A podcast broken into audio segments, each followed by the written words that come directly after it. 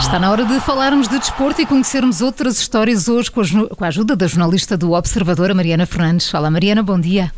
Olá, bom dia. Começamos nos Estados Unidos e no futebol americano.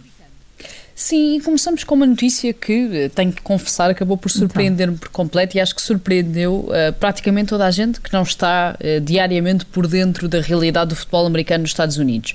Ora, a NFL, a Liga Norte-Americana de Futebol Americano, tem um fundo de mil milhões de euros para apoiar antigos jogadores que tenham sintomas ou que sejam diagnosticados com doenças como Alzheimer, Parkinson, demência ou encefalopatia grave, portanto, doenças neurológicas degenerativas. Isto porque está provado, e como também já falámos várias vezes aqui no programa, eh, que antigos jogadores de futebol americano, de rugby, até mesmo de futebol, têm uma propensão muito maior para desenvolver este tipo de problemas ao longo da carreira.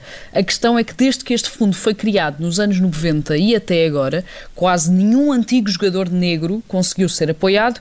E porquê? Porque os exames realizados ainda partiam do princípio de que um homem negro tinha menor capacidade cognitiva do que um homem branco, ou seja, era muito complicado provar que sofriam de qualquer tipo de problema neurológico. Tens razão, acabaste de nos surpreender. Isto é extraordinário, é extraordinário. Diz-nos, por favor, Mariana, que isso vai mudar. O que é que, o que, é que aconteceu? Sim, este é um assunto que nos Estados Unidos tem sido uh, discutido há vários anos. Há muito tempo, obviamente, que os ex-jogadores negros falam sobre este tipo de discriminação, sobre o facto de não ser possível provar que sofrem de Alzheimer ou de demência, porque os exames que a NFL faz uh, já assumem que têm uma capacidade cognitiva diminuída. E em 2019, há dois anos, dois antigos jogadores processaram a direção da NFL por violação dos direitos civis e agora, depois de um processo judicial que envolveu o testemunho de vários especialistas, de neurocientistas, cientistas, a NFL anunciou então que vai colocar um fim a esta discriminação racial e atualizar as normas dos exames que são realizados. Certo, mas isso funciona a partir de agora, daqui para a frente. E resta saber aqui o que, é que acontece aos, aos antigos jogadores. Não é? Eles vão poder voltar a ser testados? Sim, essa é uma das partes mais importantes deste acordo, ou seja, todos os antigos jogadores de futebol americano que foram examinados e que acabaram por não receber qualquer tipo de apoio, com base nas regras antigas, poderão agora ser novamente testados para que o apoio seja uh, reavaliado. Há uma grande parte da comunicação social norte-americana que também inclui esta questão uh, nos motivos pelos quais a NFL adiou ao máximo esta decisão. Atualmente, estima-se que 70% dos jogadores de futebol americano que estão no ativo são negros, sendo que mais de 60 60% dos reformados que ainda estão vivos também são negros, ou seja, este fundo de apoio da NFL abrangia uma fração muito reduzida de antigos jogadores e agora, quase certeza, vai passar a representar um encargo financeiro muito maior para a Liga de Futebol Americano. Mariana, e passamos para o MotoGP para um novo campeão do mundo. Com a queda dos outros, pode ele bem. Exatamente. O fim de semana não foi muito feliz para Miguel Oliveira, que até uh, conquistou a terceira melhor qualificação de sempre em Misano, em Itália, mas acabou por, correr, por cair na corrida e numa fase em que até estava a lutar pelo pódio. Mas foi um fim de semana para recordar para o Fábio Quartararo, que aproveitou a queda do Peco Banhaia, como dizias, o principal sim. rival, para se sagrar campeão do mundo de MotoGP.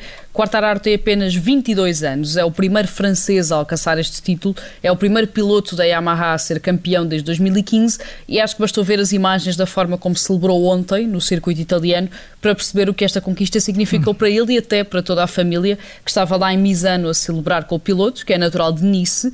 No fundo, e basta olhar rapidamente para a história de Quartararo para ter a certeza disto, o francês teve ontem o culminar de uma adolescência muito dura e totalmente diferente de um jovem normal, nascido em 1999. Mas então porquê? Por ter começado a competir muito cedo, é? Sim, exatamente. Ele pôs-se em cima de uma moto pela primeira vez aos 4 anos e aos 7 já andava com o pai de carrinha a percorrer Espanha para correr a praticamente todos os circuitos espanhóis. França não tinha uma competitividade suficiente para a quarta área evoluir, por isso também só teve agora o seu primeiro campeão do mundo e o pai assumiu por completo esta demanda de levar o filho ao topo, nem que para isso fosse preciso passar em todos os fins de semana longe do resto da família e até proibir Quartararo de comer McDonald's por querer que o filho continuasse em forma. O piloto chegou ao Moto 3 com apenas 15 anos, estreou-se no MotoGP com 19 e conta muitas vezes que ninguém sabia se era francês ou italiano por causa deste apelido. Claro. Agora, três anos depois, é campeão do mundo e tem a desculpa perfeita para ir comer um hambúrguer. Exatamente, e muita batata frita. Terminamos num fim de semana em família. Sim, porque a verdade é que este fim de semana teve como um dos destaques o facto de vários jogadores com apelidos muito conhecidos terem entrado em campo. Tudo começou no sábado, quando Pablo Urdangarin, filho da infanta Cristina de Bourbon, que por sua vez é filha do rei emérito Juan Carlos e irmã do atual rei Filipe VI, estreou-se na equipa principal de handball do Barcelona Pablo tem 20 anos e seguiu os passos do pai, Iñaki Urdangari, que também foi jogador de handball, sendo que tanto Iñaki como a infanta Cristina estiveram no Palau Blaugrana, na Catalunha, a assistir à estreia do filho. Já no domingo, um único jogo em Itália trouxe dois apelidos muito conhecidos. No Elas Verona Lazio, Romano Mussolini, bisneto do antigo líder italiano, foi convocado na equipa da Lazio. Ele tem 18 anos, faz parte da formação do clube, ficou no banco de suplentes, não chegou a jogar. Isto num jogo em que o Elas Verona, onde joga o português Miguel Veloso goleou por 4-1, com 4 golos de Giovanni Simeone, o filho mais velho de Diego Simeone, o treinador do Atlético de Madrid.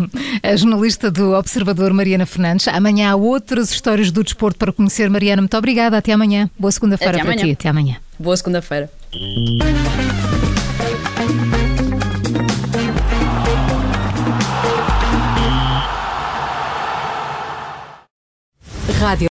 Obrigada por ter ouvido este podcast. Se gostou, pode subscrevê-lo, pode partilhá-lo e também pode ouvir a Rádio Observador online em 98.7 em Lisboa e em 98.4 no Porto.